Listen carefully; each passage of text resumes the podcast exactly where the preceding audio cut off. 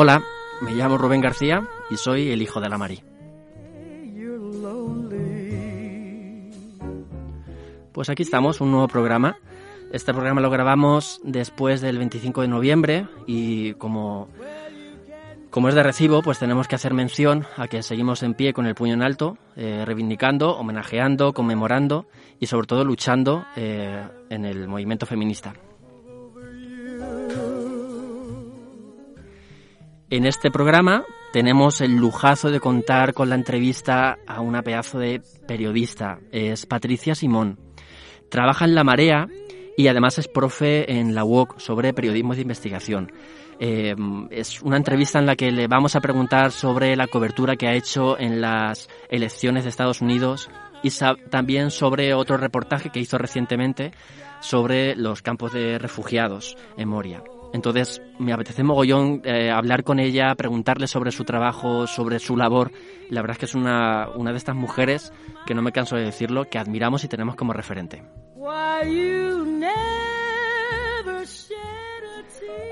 Y también en la sección de hoy de Sara y Paula, pues nos van a hablar de mansplaining. Entonces yo solamente tengo que decir que es el momento de callarnos, así que cállate pavo.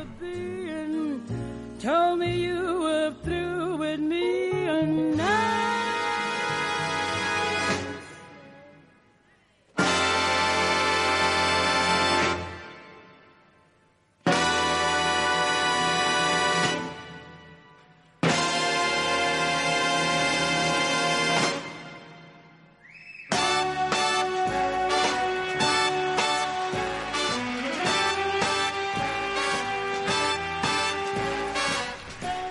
Aquí estamos con Patricia Simón. Hola Patricia. Hola. ¿Cómo estás? Muy bien, ¿y tú? Pues mira, quería empezar esta entrevista con New York, New York, porque yo nunca he estado en Estados Unidos. Pero tengo un amigo que me ha dicho un montón de veces que si voy para allá tengo que aterrizar escuchando a Sinatra. No sé si en tu caso, eh, la última vez que has estado por allí, hiciste algo parecido. Pues la verdad es que no. no, se me ocurrió, pero porque ya en sí la visión desde el avión de una ciudad tan majestuosa es un espectáculo. Y luego es verdad que es una ciudad muy musical, así que es muy habitual que según vas pasando por, por bares o por donde sea, pues se escuche música. Como si tuviese banda sonora propia, ¿no?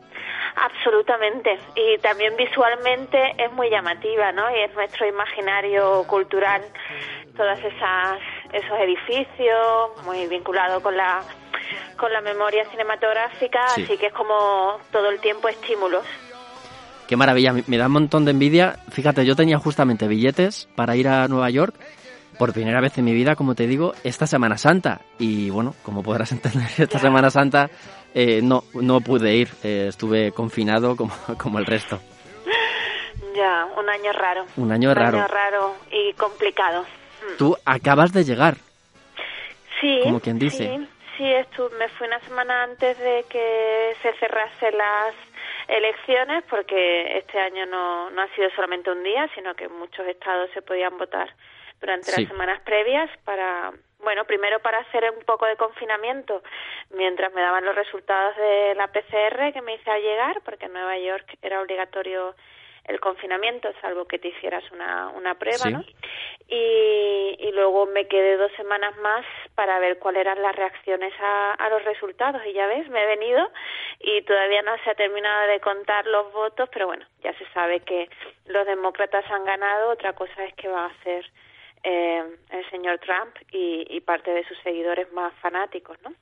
La cobertura que has hecho en La Marea me ha encantado. Eh, y te quería preguntar varias cosas sobre los temas, pero también sobre la forma. Me llama mucho la atención y, a lo mejor te pregunto cosas muy tontas porque creo que es la primera vez que hablo así con una periodista que hace un trabajo así, se desplaza y vive de lleno eh, donde está la noticia. Y te quería preguntar, eh, ¿elegiste el sitio, por ejemplo, donde fuiste a residir durante este tiempo? ¿Cómo es un poco esta gestión del desplazamiento, porque normalmente, pues eso, te mueves de la redacción y, en este caso coges toda tu vida y durante unas semanas te trasladas allí para ver qué pasa. Bueno, pues es eh, amigos amigos amigos amigos los que de alguna forma pues así vas entrando en la ciudad. Mm. Em, yo quería hacer la parte de de esa confrontación tan brutal, ¿no? De esa división del país, eh, porque creo que a eso es a lo que se está abocando el resto de, de los países, a, a, sociedades muy polarizadas y en las que quedan muy pocos espacios intermedios en los que conocernos y entendernos. Y entonces Staten Island, esta, esta isla que forma parte de la ciudad de Nueva York, es el, el único distrito de la ciudad de Nueva York donde en 2016 ganó Trump y, se sabía que esta vez también porque residen muchos policías, bomberos, funcionarios vinculados un poco con lo que, sobre todo con la fuerza y cuerpo de seguridad del Estado, que además son descendientes de, de migrantes italianos, irlandeses y que, eh, bueno, pues se han vuelto muy conservadores. Pero ahí también vive eh, una población migrante muy importante, sobre todo en la parte norte, muchos de ellos indocumentados. Y yo he tenido la oportunidad hace creo un año de, de, conocer a Gonzalo Mercado, que había venido a España para el Congreso de Migraciones de Por Causa, porque él había formado parte de, de, de un centro de, para trabajadores migrantes indocumentados que se creó en esta isla.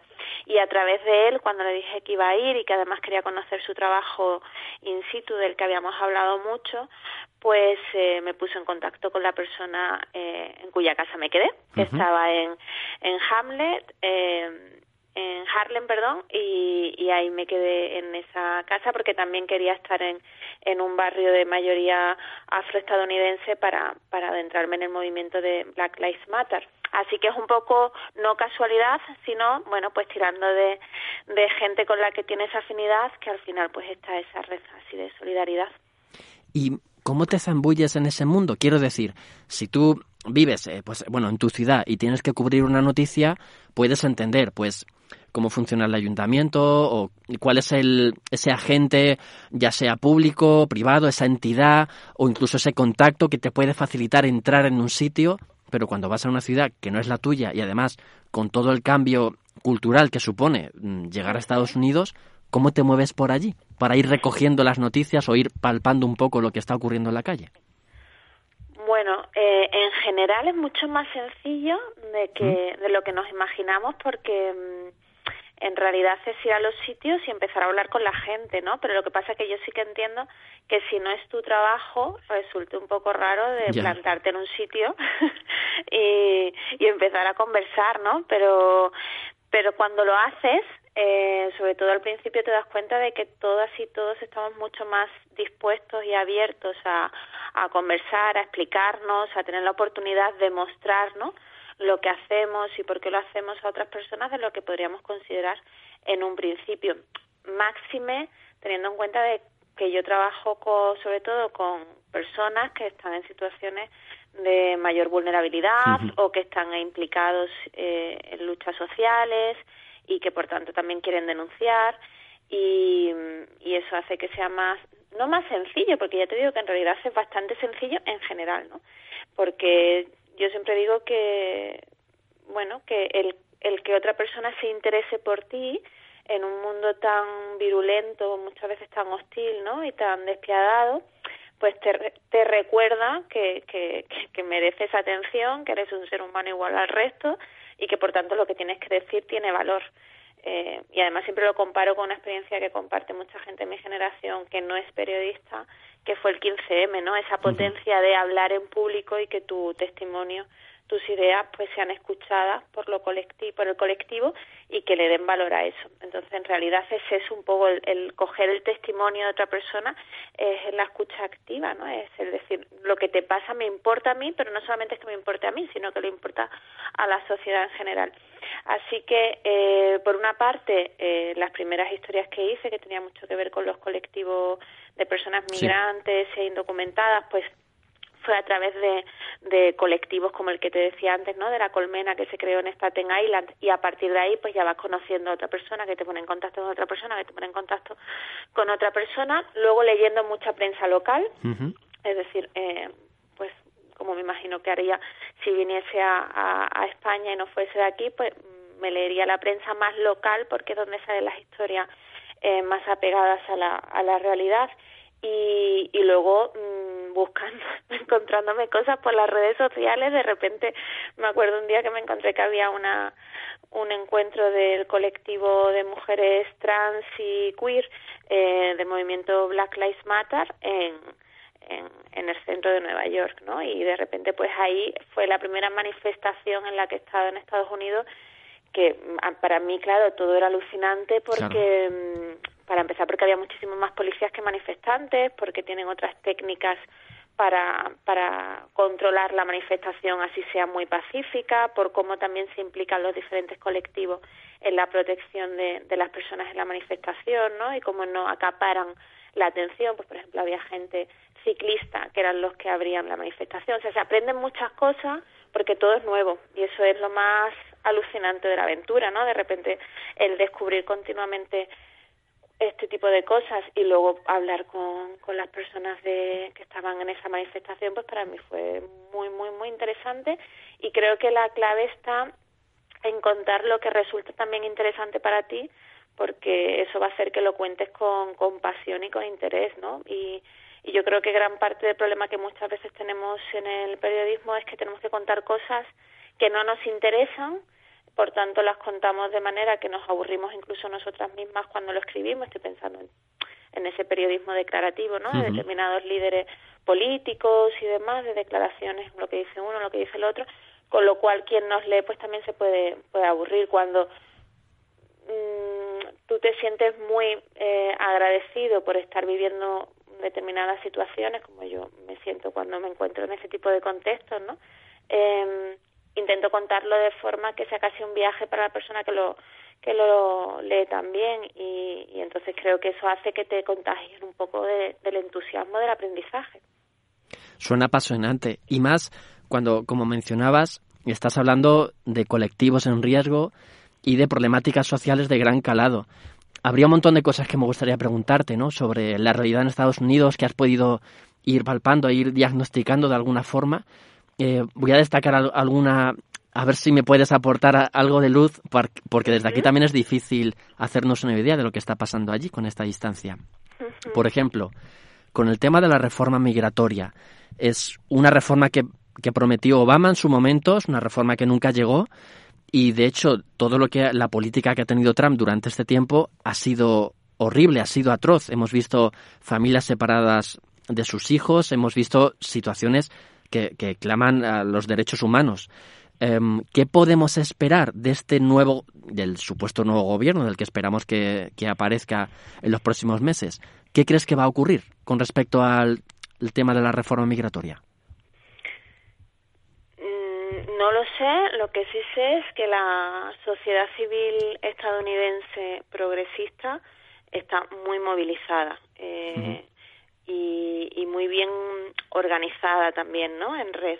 Entonces, yo no creo que sea posible otras dos legislaturas demócratas como pasó con Obama sin que haya algún tipo de cambio, pero no creo creo que no es posible porque cuando tienes a, por ejemplo, 11 millones de personas que viven en tu territorio eh, que están indocumentadas efectivamente, que son personas, lo que aquí llamaríamos en situación administrativa irregular, pero que en Estados Unidos hay una particularidad y es que no, no se oculta o no, no son contratados por empresas, son contratadas por empresas y de alguna manera es como el estar indocumentado es una subcategoría de ciudadanía, pero sí que cuentan y tienen algunos derechos que han conquistado, algo que aquí sería impensable, como poder tener carne de conducir o poder ejercer como abogado eh, porque tienes que conseguir una licencia, si te licencias en la universidad, ¿no? O sea, cosas muy eh, contradictorias que tienen mucho que ver con esta tendencia de los estados de derecho occidentales a negar la ciudadanía para que las personas sean más explotables. Por tanto, yo sí creo que algo van a tener que hacer, sobre todo porque hay una nueva hornada de, políticos demócratas del ala más progresista, ¿no? En las que la cara más visible sería Alexandria eh, Ocasio Cortez, pero hay muchos más que eh, pues están haciendo mucha presión y que en gran medida hay muchos de esos votantes a los que Joe Biden y Kamala Harris le deben su victoria, que es gracias a, a esta ala más progresista, que también tienen a, a, a otros muchos eh, eh, políticos más de izquierda, ¿no? Entonces, algo van a tener que hacer, pero yo no creo que vayan a hacer la reforma migratoria porque Estados Unidos está en un momento de una polarización política brutal. Y la gran duda es qué va a hacer eh, esas hordas de votantes trampistas eh, absolutamente fanática, eh, fanáticos que, que no admiten esa victoria, ¿no? Y que además son defensores de un supremacismo y sobre todo de un nacionalismo fundamentalista que yo creo que aquí no somos capaces de entender, siendo España un país muy nacionalista, ¿no? Yo hay una historia que no he publicado aún, que es sobre la ciudad de Flint, que es una de las diez más pobres de Estados Unidos, donde tuve la oportunidad de ir, donde he visto pobreza que mm, me cuesta encontrar en algunos países, por ejemplo, de África, ¿no?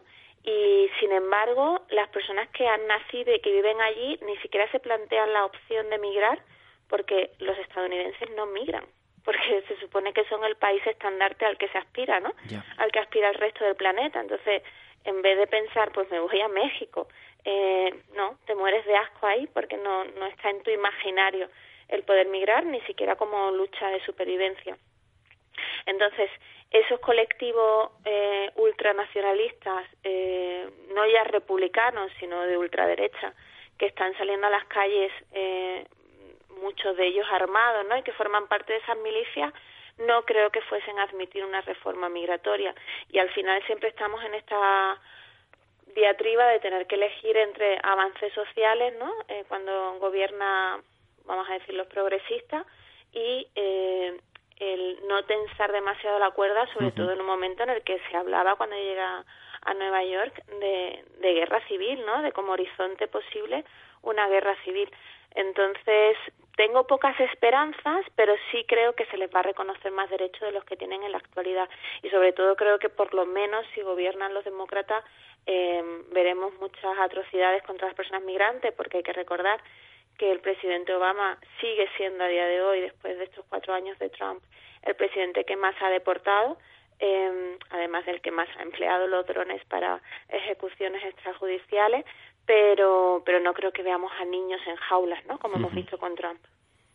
También te, quería preguntar por, a nivel de políticas feministas, sobre todo pensando en la figura de Kamala Harris, que, que ha sido muy emocionante, evidentemente, ver cómo una mujer racializada ocupa ese cargo tan extraordinario de, alto poder, de alto rango en, la política de un país como Estados Unidos. Y además también me llamaba la atención viendo, por ejemplo, en su, en su nota biográfica de Twitter, donde ponen sus pronombres, ¿no? Señalando, pues bueno, ese guiño al colectivo trans, al colectivo queer, al colectivo queer en el cual, bueno, pone eh, los pronombres de, de she, el pronombre femenino. ¿Crees que podemos esperar una política feminista o en realidad el de lo que estamos hablando es feminismo liberal y no va a llegar a los colectivos más desfavorecidos? Pues una de las dudas era si en el discurso ya de reconocimiento de la victoria por parte de Joe Biden iba a hacer eh, mención al colectivo trans, que se ha movilizado muchísimo ¿no? durante esta campaña y efectivamente sí que eh, Biden hizo mención al colectivo trans, entre muchos otros.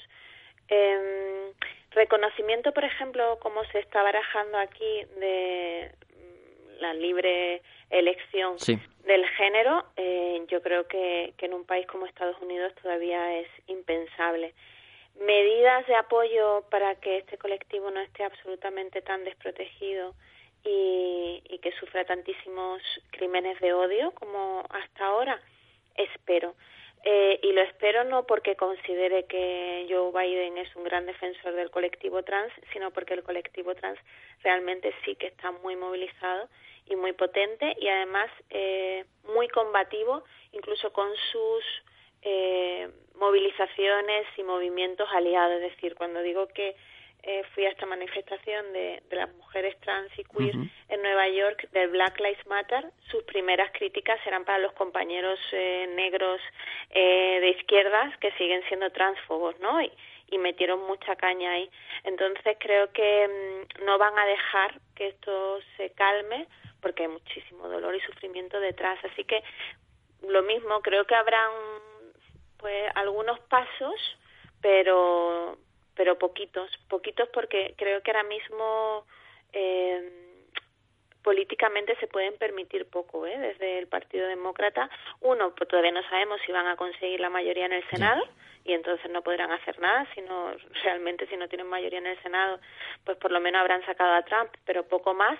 Y dos, porque eh, no va a tener una mayoría holgada, entonces determinadas reformas en un país tan conservador, es que es tan conservador, eh, va a ser complicado. Yo confío mucho en la capacidad legislativa de los estados y es verdad que hay los estados progresistas pues sí que están dando pasos significativos y también de los ayuntamientos donde está entrando insisto y esto es muy importante mucha gente eh, progresista eh, muy diversa tanto de, de origen como religión como etnia que ahí sí se empiezan a dar los cambios pero es que ahora toca reconstruir y, es una sociedad muy quebrada eh, en todos los sentidos y sobre todo en, en, el odio, ¿no? Hay muchísimo odio. A mí una de las cosas que más me han sorprendido es el odio que destilaban los seguidores de Trump cuando te veían con mascarilla, cuando te veían, veían que eras periodista. En mi caso, además, que cuando hablaba pensaban que era eh, latinoamericana, ¿no? Y esa displicencia cuando le dices que eres española y te dice, ¿pero dónde está eso en México? Y dices, no, está en Europa. Y entonces ahí ya un poquito, ¿no? Como que sienten que eres eh, un poquito más parecido a ellos y yo soy alta y, rubia y blanquita de piel, o sea que eh, menos menos recibía menos odio en ese sentido. Entonces vamos a ver, pero también confío mucho en que esa ese ala más progresista eh, no desde un principio cuando ganaron los demócratas se reivindicaron mucho en, en las redes sociales como responsables también de esa victoria y creo que no van a dejar que este, este gobierno sea tan conservador como otros demócratas. A nivel informativo, yo entiendo, estamos en una época también impresionante porque están ocurriendo muchas cosas muy heavies, ¿no? A, cantidad de episodios que van a llenar páginas de historia, en realidad, eh, este año 2020. Y de hecho, te quería preguntar también por otra cobertura que has hecho en el mes de septiembre eh, desde Lesbos. Y leyendo, la verdad, estos artículos, pues si leer de Estados Unidos hay que ponerse en esa clave, como decías, de un país muy, muy conservador, en el que hay muchas cosas que culturalmente podemos sentir similares, pero hay un salto de mentalidad que nos es difícil entender, quizá desde aquí. Poder mm, que, entre en mi cabeza la existencia del campo de Moria eh, es aún más complicado. Em, ¿Estuviste allí? Sí, eh, y, además me fui allí por, por una razón también un poco aleatoria y es que yo no había estado en el campo de Moria antes y esto lo enlazo con la, con la conversación previa y es mm, yo no había cubierto Estados Unidos previamente, eh, había ido más veces, pero había ido como viajera y por tanto mis análisis tienen el valor de, de una persona que, que, que, bueno que se informa como periodista como ciudadana que ha estudiado relaciones internacionales pero que no soy ninguna experta y lo quiero señalar porque me porque mis reportajes no hablaban sobre política estadounidense sino sobre otro tipo de realidades a lo mejor más invisibilizadas ¿eh? Porque creo que hay compañeros y compañeras que viven allí que son absolutamente eh, brillantes y grandes conocedores y que pueden aportar mucho más en ese sentido. Yo lo que hacía era más reporterismo y, creo que es lo que puedo aportar. Y en Lesbos un poco lo mismo. Yo fui porque mm, no conocía el campo de refugiada de Lesbos, em, sabía que el otoño pues iba a complicar de nuevo el poder viajar y, en ese momento podía viajar y, me fui y pasó lo del incendio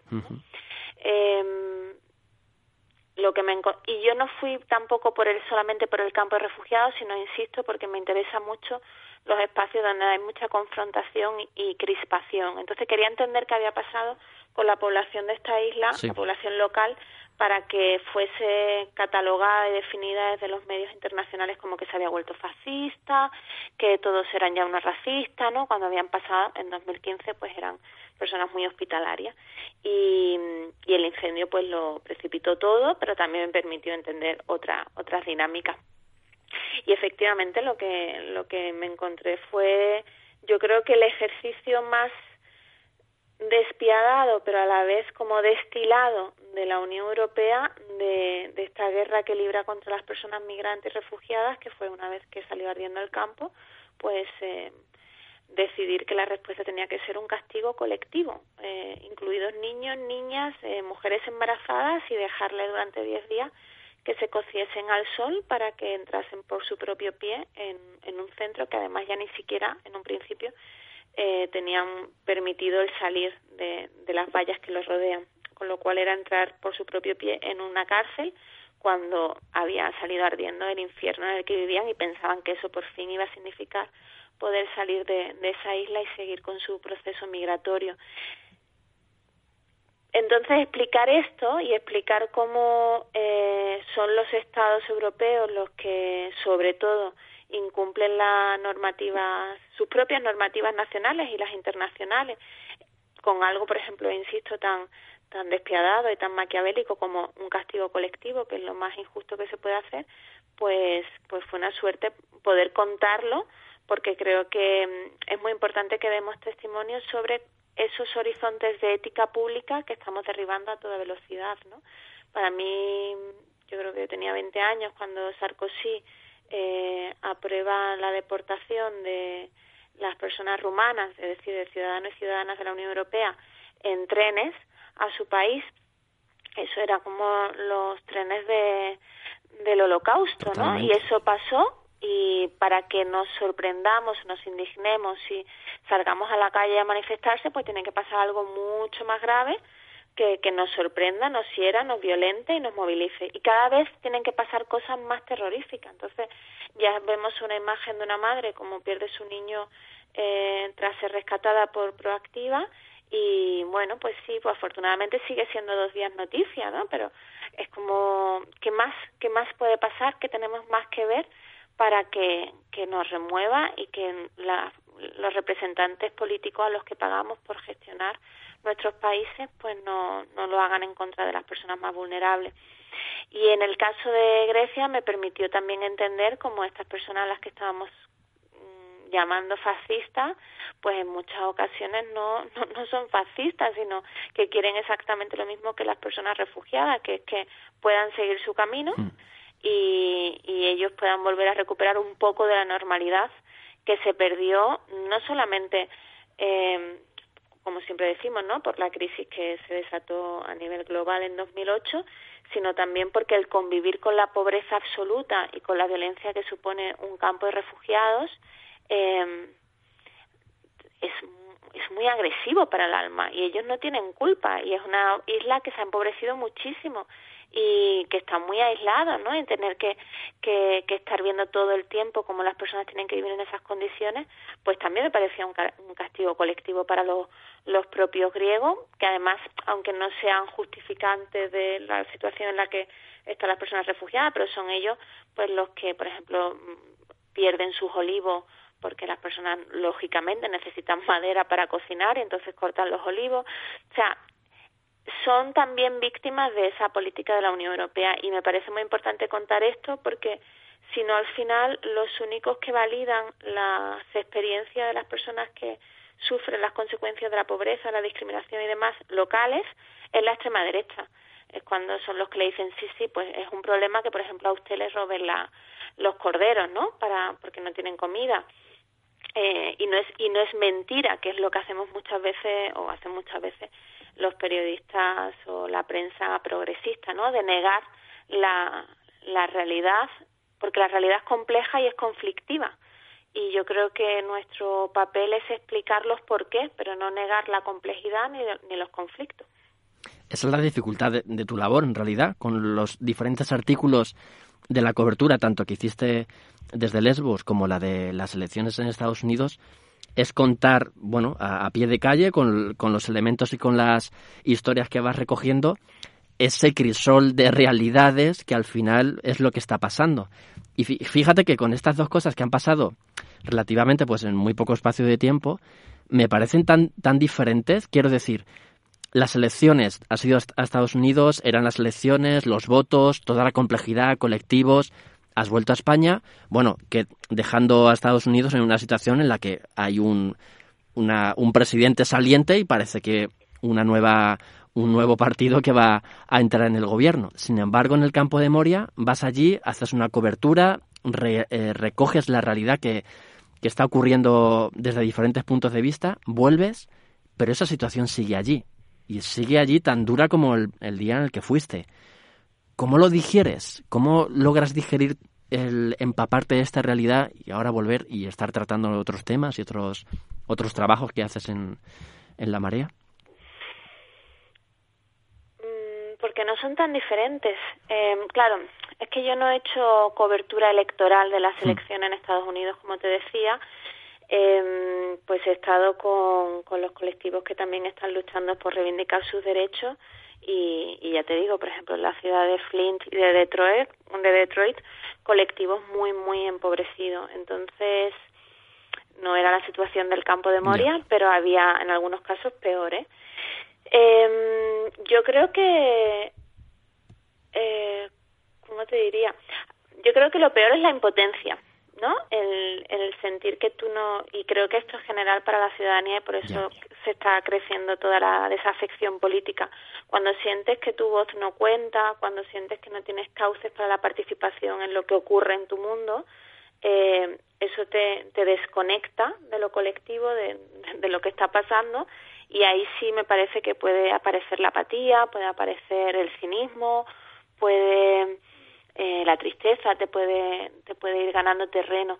Cuando participas, cuando tienes la oportunidad de conocer a gente tan diversa, con tantas fortalezas de las que aprender, que son tan generosas como para compartirlas contigo y inspirarte con sus propias mm, trayectorias vitales, ¿no? Eh, sin, sin pedir nada a cambio, es decir, es un intercambio muy muy humano del conversar, ¿no? Que es lo más básico, pues eh, eso te hace sentir muy muy vivo. Luego tiene otra parte mucho más egoísta que yo reivindico, que es la de la aventura, ¿no? Es decir, eh, yo, yo también quería ser viajera cuando quería ser periodista, ¿no? Y tiene una parte de del conocimiento, del descubrimiento permanentemente, que puedes, que, que yo siempre digo también que el descubrimiento lo haces cuando viajas muy lejos y cuando lo haces en la en tu barrio, en la esquina, y hay historias de las que más orgullosa me siento que he hecho en, mi barrio, ¿no? Eh, pero, pero ese descubrir y ese querer entender eh, creo que es el que te permite estar eh, bien contigo misma y luego sentir que, que estás haciendo lo que lo que consideras que en mi caso que merece más la pena pues a lo que dedicar el tiempo no y es mm, a conocer al ser humano, a, a compartir sus, sus vivencias, pero con el afán de que cada vez vivamos todos y todas un poquito mejor y, y a que haya memoria de, de lo que construimos y de lo que somos, para bien y para mal, ¿eh? porque no, no solamente para mal. Y a mí la memoria me interesa mucho. Y mm, permíteme que te pregunte, Patricia, ¿en qué estás trabajando ahora? ¿O qué pues temas son los que ahora mismo tienes así como más en el punto de mira? Pues ahora estoy trabajando en un libro eh, que va a ser una, bueno, que va a recorrer parte de, de, esa, de esos temas que suelo hacer sobre, sobre migraciones, sobre, sobre memoria, sobre los miedos. Y, y que en eso estoy volcada. Eh, y luego voy a empezar una colaboración con Carne Cruda eh, sobre reportajes con compañeros y compañeras de Centroamérica, que estaba justo trabajando en eso, eh, y con Oxfam Intermón. Y, y bueno, ahí, y pensando en próximas historias, pero sobre todo muy centrada en el libro y en, y en la radio. Jo, pues nos apetece muchísimo poder escucharte en la radio y estaremos atentos a, a la publicación de tu libro. Imagino que todo ese trabajazo que haces lo compensas también desconectando en casa. Es que a mí me gusta mucho mi trabajo. Ah. yo, yo desconecto. Eh, yo, no, yo no, tengo la sensación nunca de conectar o desconectar porque me, me encanta lo que hago. Me parece que soy una absoluta privilegiada por poder hacer lo que hago. Eh, es verdad que hago muchas cosas diversas para poder hacer lo que hago. Quiero decir que yo estoy dando clases en la Universidad Oberta de Cataluña de periodismo de investigación a la vez que estoy haciendo estas coberturas. O sea, voy dando talleres eh, y todo eso y el trabajo en la marea me permite eh, el poder viajar también, ¿no? Si no sería imposible. Entonces, como me, encanta, a mí lo que me faltan son horas del día para poder hacer todo lo que me gustaría. Me gustaría hacer muchísimas más cosas. Y luego también es verdad que tengo un sobrino que cuando puedo eh, disfrutar de él, que tiene dos años y medio, pues me lo paso muy bien. Y esa es mi forma de conectar con otra otra parte de la vida, pero el resto del tiempo no. Yo no tengo la sensación de que, que esto es trabajo o lo que sí me ha pasado en etapas, y eso me parece que está bien que se verbalice, es que cuando solamente trabajas temas desde la tristeza o desde el dolor, a veces sí cansa, ¿no? Es como, joder, parece que no hemos evolucionado nada desde la Edad Media, pero tiene mucho que ver cómo lo digieres con cómo estás con el resto de facetas de tu vida, ¿no? Si estás bien eh, amorosamente, eh, eh, cuando digo amorosamente me refiero a parejas o me refiero a amistades, me refiero a, a estudio, eh, a, la familia, eh, todo fluye, ¿no? Porque dentro de la tristeza, si, si cuentas la lucha, eh, eso encaja muy bien. Cuando suele renquear el cuerpo es cuando hay otras parcelas que no van bien, entonces no tiene nada que ver con el trabajo, en realidad tiene que ver con que te abruma, que varias, varias cosas estén demasiado cargadas de tristeza. Pero bueno, ordenas y ya está. Te quería preguntar también para, para ir terminando, entiendo que lees mucho eh, y leerás prensa, libros y también imagino que te empaparás de, de, a, nivel de, diferentes formatos de documentales, de películas, para aprender, ¿no? En todas las realidades en las que en las que te metes.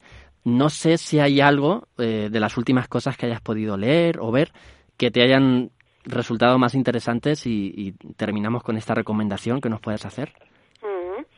Sí, sí. Eh, quiero decir, lo que más me gusta en el mundo es eh, leer y escribir. O sea que eh, cuando escribo mucho echo de menos leer y cuando estoy leyendo mucho me apetece mucho escribir. Así que esas son mis dos grandes pasiones.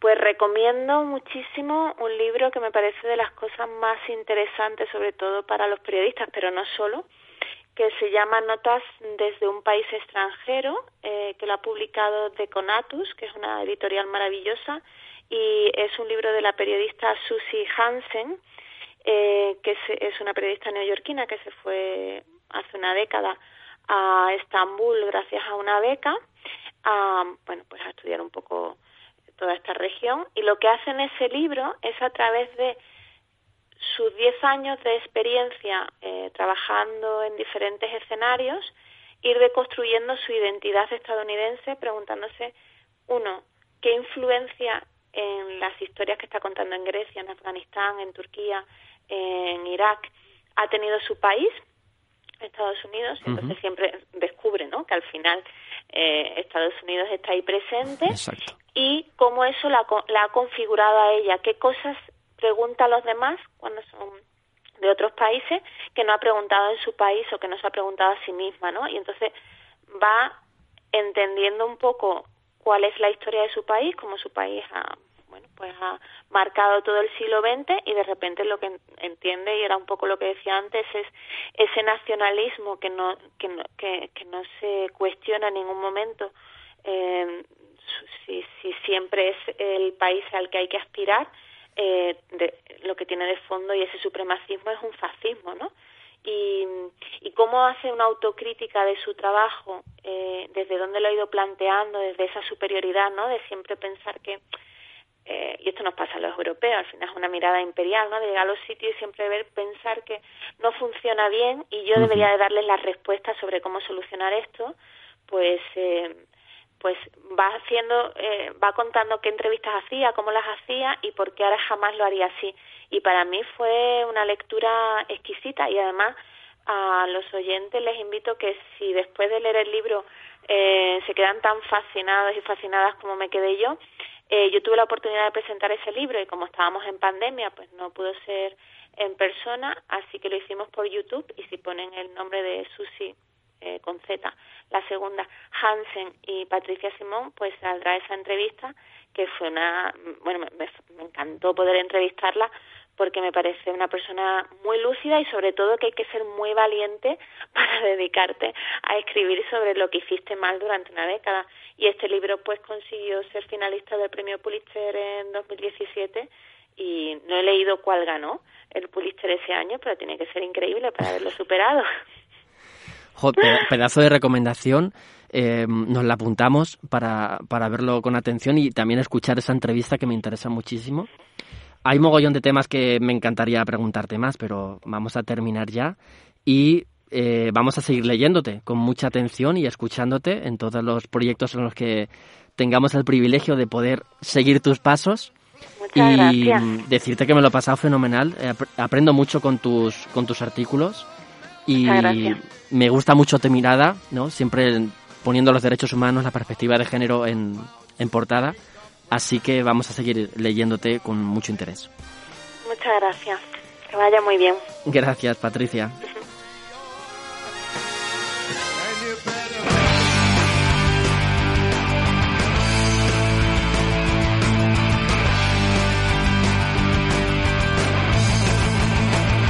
Hola, yo soy Paula y yo soy Sara y esto es Woman's Planning. Hoy vamos a hablar de un tema que me apasiona y por eso eh, llevo hoy yo la batuta, ¿vale?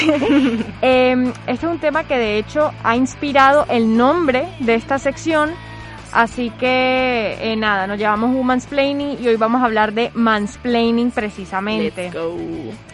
Eh, vamos a empezar por siempre definiendo lo que es el mansplaining. El mansplaining es cuando un hombre le explica a alguna mujer eh, de una manera particular, de una manera condescendiente, de una manera extremadamente seguro de sí mismo y de una manera paternalista.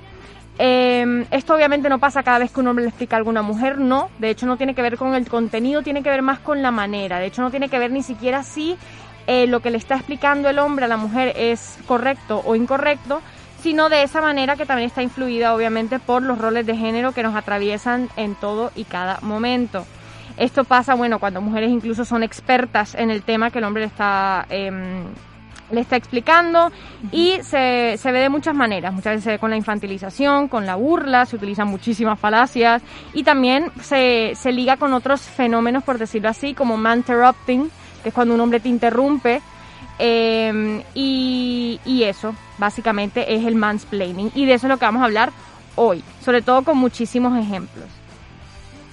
Eh, como, como toda cosa, eh, esto está influido por los roles de género y esto se le da, eh, lo hace el hombre por el, por el, simple hecho de ser hombre y se lo hace una mujer por el simple hecho de ser una mujer. Es decir, em, tiene que ver mucho con estas dinámicas de género, la manera en la que somos socializadas, porque bueno, el hombre siempre se le ha dado mucha voz, siempre han tenido mucha voz desde siempre, las mujeres tienen voz desde antes de ayer. Eh, así como tienen estudios desde antes de ayer, entonces sobre todo en el mundo académico, que ya hablaremos de eso, pasa mucho. Eh, al hombre siempre se le ha, asociado a la inteligencia, a la expertise, por decirlo así, y al hombre nunca le han dicho que calladito está más bonito. Entonces, bueno, eh, la masculinidad en general es muy reactiva a los cambios en la feminidad y esta es una manera en la que la masculinidad eh, reacciona a una mujer teniendo voz, por decirlo de una manera. Y esto lo podemos observar en muchísimas ocasiones. De hecho, a nosotras mismas nos ha pasado muchas veces. No es una experiencia bonita de observar ni tampoco de experienciar. Y pues en este caso el mansplaining normalmente suele ser, como bien ha dicho Sara, una, un intento quizá de infantilizar, como si fuésemos personas más bien ignorantes o necesitáramos constantemente la supervisión de los hombres para poder hablar o dar opinión sobre algún tema.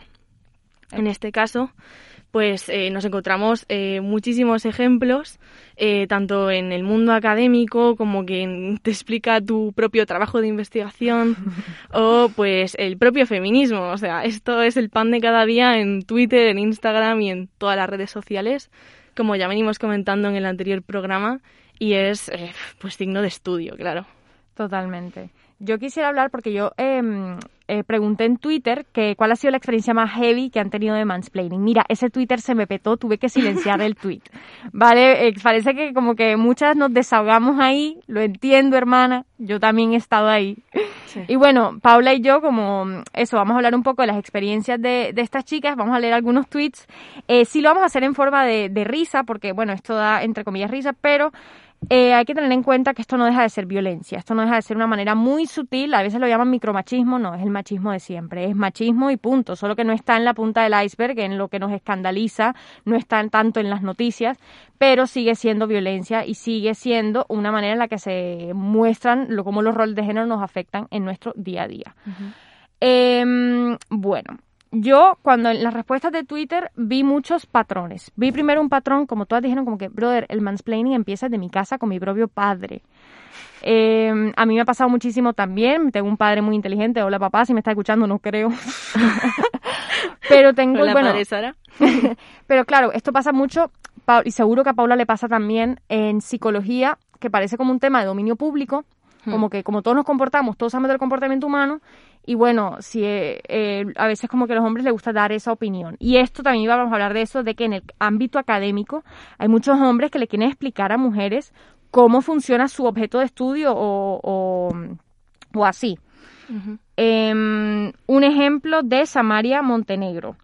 Tengo un doctorado en matemáticas y una vez un estudiante de primer año me preguntó cuál era el trabajo que había hecho en mi tesis. Estaba explicándole y un ingeniero me interrumpió y decidió continuar explicándole mi propia tesis, el cual nunca había visto. Eh, muy bien. O sea, casualidad de que sea ingeniero, no lo creo. Brother, ahí me explica mi propio, sin, sin tal, pero ahí me explica mi propio TFG y ya me emputo. Sí, ya sí, me da claro. rabia, o sea. Sí, es que, o sea, mismamente, nosotras como psicólogas, eh, aunque seamos estudiantes, pues muchas veces nos encontramos que efectivamente como es un tema de conversación muy recurrente y del que todo el mundo acostumbra a dar un montón de opinión, pues te venían a explicar a ti qué coño es la conducta y, o sea, pero excuse me, o sea, ¿de qué vas? Y mm, es una cosa de la que no nos libraremos tampoco estas navidades, supongo. No lo sé. Uy, la cena de Navidad, eso tendría que ser otro podcast. Sí, sí. Hay Pero- una, eh, no solo en el ámbito académico, en el ámbito académico en general, eh, como las mujeres eh, aprendí, o sea, pudimos estudiar, aprendimos a estudiar, pudimos estudiar hasta antes de ayer, o sea, hasta Marie Curie le tocó esconderse en su, en su laboratorio y, to- eh, y todo esto. Eh, el ámbito académico siempre ha sido dominado por hombres y sobre todo en la ciencia. La ciencia siempre ha sido dominada por la mirada masculina, porque sí, toda la ciencia está secada. eh, por esa mirada masculina, blanca, cis, heterosexual, clase alta, lo que sea. Entonces, que es un ámbito de hombre. Entonces, yo he visto que el mansplaining, viendo, hablando otra vez de los patrones, pasa mucho en los ámbitos donde es, o sea, que socialmente se conocen como ámbitos de hombres. Mm, más, mm, más socializados como masculinos, así, pues es el caso de muchas de las ciencias que conocemos. Tal cual. Eh, pues eso, ingenierías o pues antiguamente también medicina, ahora quizá un poco menos porque se ha minusvalorado más la, la profesión, muy tristemente, porque mm, cada vez hay más mujeres, entonces esto pues baja prestigio. Qué cosas. Qué cosas, ¿no? Sí, Sí, tan solo- coincidencia. si tan solo hubiera un sistema que explicase a lo mejor. Bueno, Sí. vamos, a, vamos a ir con otro ejemplo que me gustó hablando justo de esto del, del campo de dominados por hombres. Y es que es un hombre, dice Yamsi, un hombre me preguntó que si, si sabía echar gasolina mientras yo ya estaba echando la gasolina. Eh, le faltó poco para prender una cerilla y empezar a arder todo porque, o sea, de verdad, o sea, en serio, o sea, te estoy echando la puñetera gasolina y me vienes a decir si, si me puedes ayudar a echar la gasolina, pero, bro, sigo, ¿me estás viendo? Esto, al final de esto, porque bueno, primero vamos a, a explicar un poco de esto, o sea, vamos a exponer esta experiencia, pero al final vamos a ver cómo identificar el mansplaining. Yo creo que esto es importante y va a ser dirigido a la persona que lo ejerce o las personas que lo ejercen, es decir, a los hombres. Eh, si es que están escuchando este podcast, que yo espero por lo menos. Nos odian. Ay, pobrecitos, no, en realidad os queremos muchísimo, de verdad. Pero- No all men. No, totalmente. no, es broma. Eh, no, no nos odiéis, simplemente estamos en clave de humor, ¿vale? Mm, bueno, prosigue, Sara. Mira, Brea. mira este, este, este. Eh, eh, una chica que dice que hay hombres que han- le, le han explicado el significado de la letra de una canción que compuso ella. ¡Wow! Este es interesante. El colmo. Este, un compañero de clase que hablaba siempre que yo lo hacía y literal decía, creo que ella quiere expresar que... Ay, esa frase de verdad, por favor, es que ya me despierta una respuesta en plan, eh, te quiero arañar la cabeza, o sea, por favor. Eh, sí, es como, que... Ella intentó decir esto, perdona, pero es exactamente lo que acaba de decir.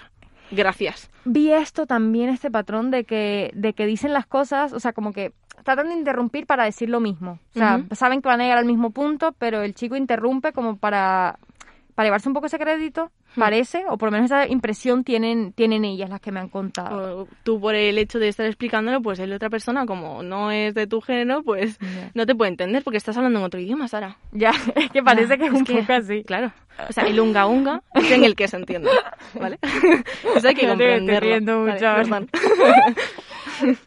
este, espérate, hay uno este. Cuando un colega psicólogo se atrevió a decirme que él llevaría a cabo el espacio taller de autocuidado, crecimiento y desarrollo con niñas, que porque nosotras las mujeres nos da pena que un hombre nos hable de eso, además que él es feminista. Hablemos de los aliados que ocupan espacios feministas. Esto va para otro podcast. Siempre digo eso, pero es que, brother, se, todo este conecta, ¿vale? Obvio. Sí, sí, sí, nosotras mismas incluso somos muy autocríticas con lo que vamos a decir, nos lo pensamos 500 veces antes de soltar la primera cosa que se nos venga a la cabeza, nos autocensuramos incluso para no generar esas problemáticas o no hablar de temas que no son socialmente muy populares, pues, pues es el resultado de nuestra socialización, básicamente. Básicamente, sí. Eh, pues imagínate, si nosotras aún por encima nos callamos, eh, que ellos cojan nuestros espacios y nos intenten explicar a nosotras, sujeto político del feminismo, qué es el feminismo. O sea, excuse me otra vez. Eso pasa mucho y, y hay una... El rol de los hombres en el feminismo, que ya hablaremos de ello en algún otro momento, eh, no es ocupar espacios feministas. O sea, yo no voy, yo mujer blanca no voy a liderar la lucha antirracista, ¿vale? Yo lo que voy a hacer es que voy a coger los espacios que yo ya tengo eh, como mujer blanca, en este caso como hombre, y hacer ese espacio feminista, no invadir otros. El tuyo, el que ya tienes en tu casa, entre tus amigos, entre tal, hacer ese espacio eh, más feminista, no invadir otros. Pero bueno, hablemos un poco del mansplaining en el feminismo. Porque hay lo que, lo que Paula ha dicho, que hay veces que te explican lo que es el feminismo y cómo el feminismo lo está haciendo mal, o en fin. Los hombres me explican cosas. Los hombres me explican cosas. buenísimo libro, por cierto, que se llama uno así. Sí. Eh, un man, eh, una vieja, una persona. Susana. Un sujete. Susana, un sujete, que se llama Susana, nos cuenta. Estaba discutiendo con un man que decía que los feminicidios no existen y me dijo que hacer que una feminazi entre en razón es como enseñarle a un perro a leer. Eh, por favor. Por un lado. O sea, por Esta persona está muy reprimida por dentro, sí, sí. Ya, ya. Otra que también va sobre la misma línea. Un man me explicó por qué existe el término feminicidio y que debería existir el, el masculinicidio. Ni michismi ni feminismo. Igualismi. Igualitarismi.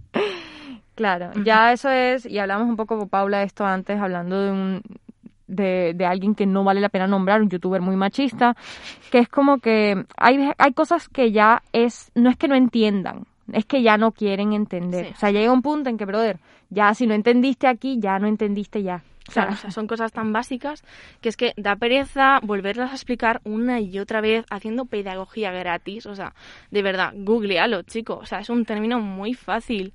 O sea, con una búsqueda, con un clic, lo puedes acceder en realidad de verdad tienes que estar chupándome la energía a mí por Twitter para que te explique una cosa muy básica. O sea, no tenemos por qué hacer esto. Temazo, pedagogía Temazo, temazo, temazo.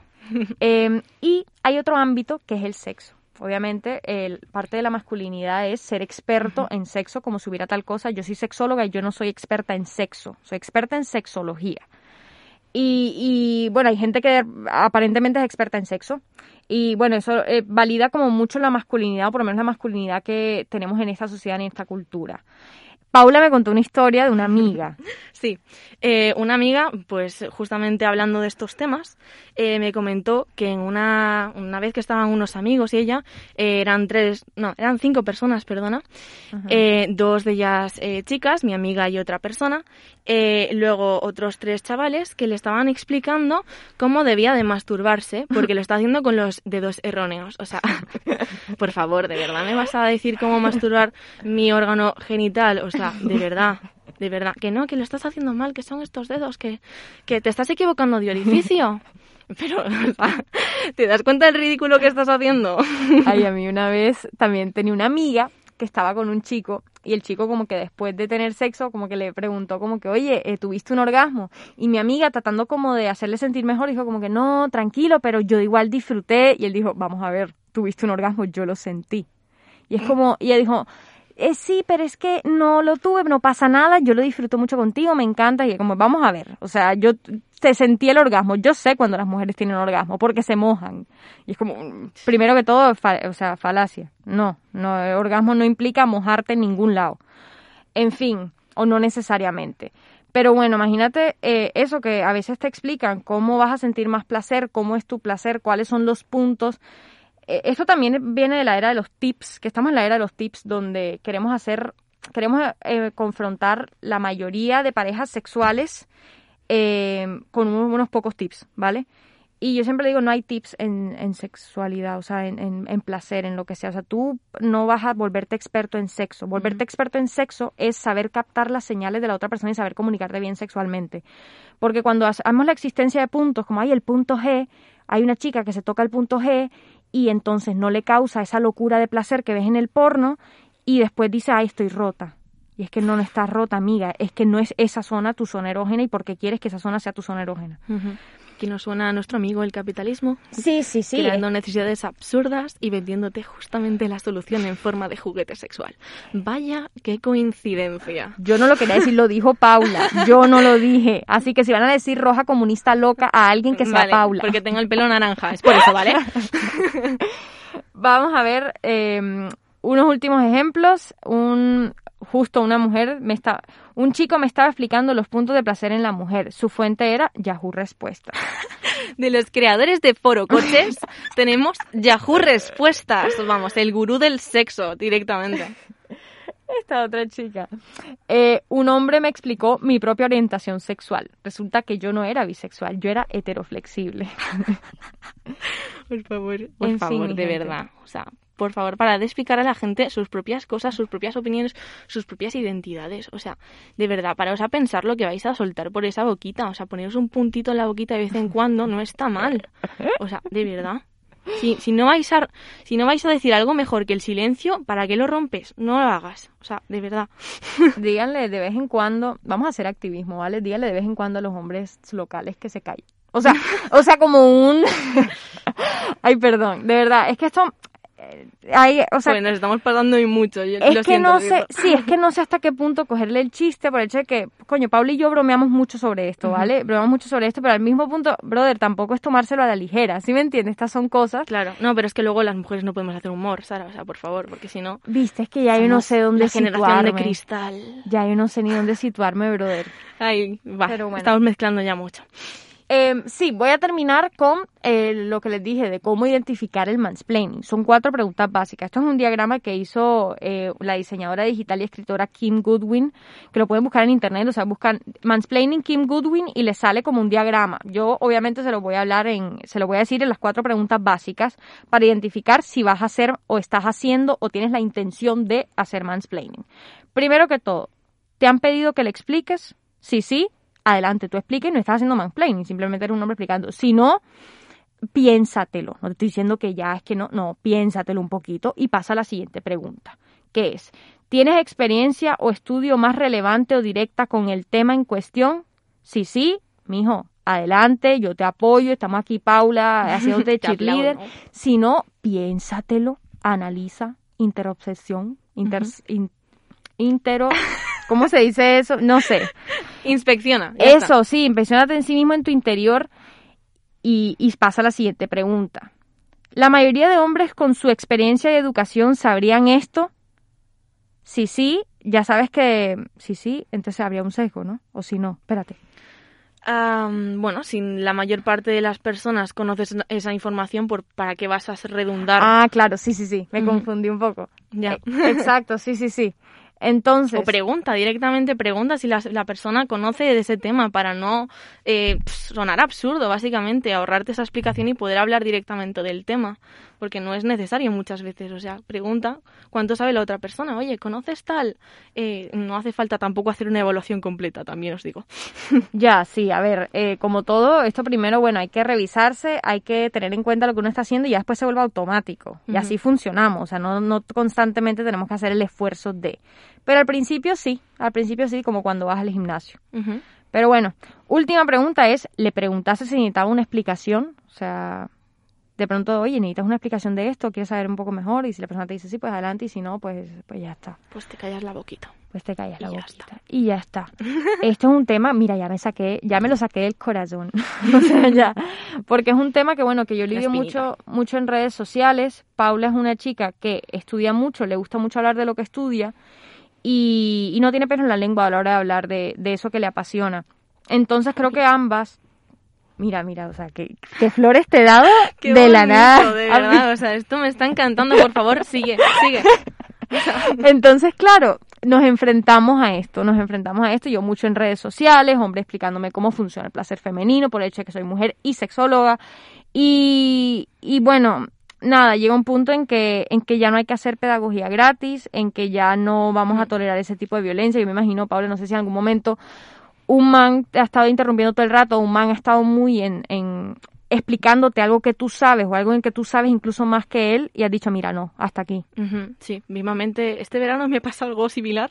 Tuve una discusión en la cual pues tenía que explicar muchas cosas básicas y era pues básicamente de política. Ok. Eh, ¿Qué cosas?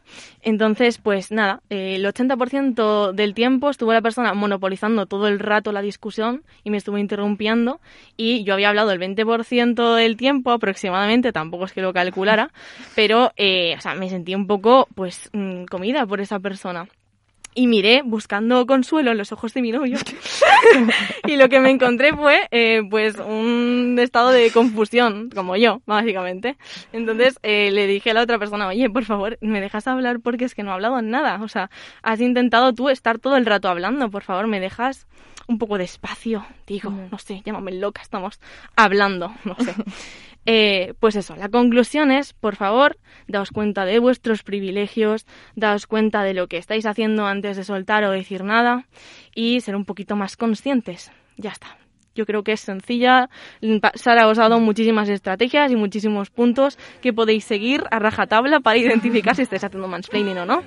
Y muchas gracias. Nos vemos la semana que viene. Así es. Qué lujazo de episodio. Espero que os haya gustado tanto como a mí. Tengo que dar las gracias a Miguel Ángel por su labor cuidándonos y ayudándonos a editar este programa y espero que nos sigáis escuchando en el siguiente episodio. I remember all that you said. Told me love was plebeian. Told me you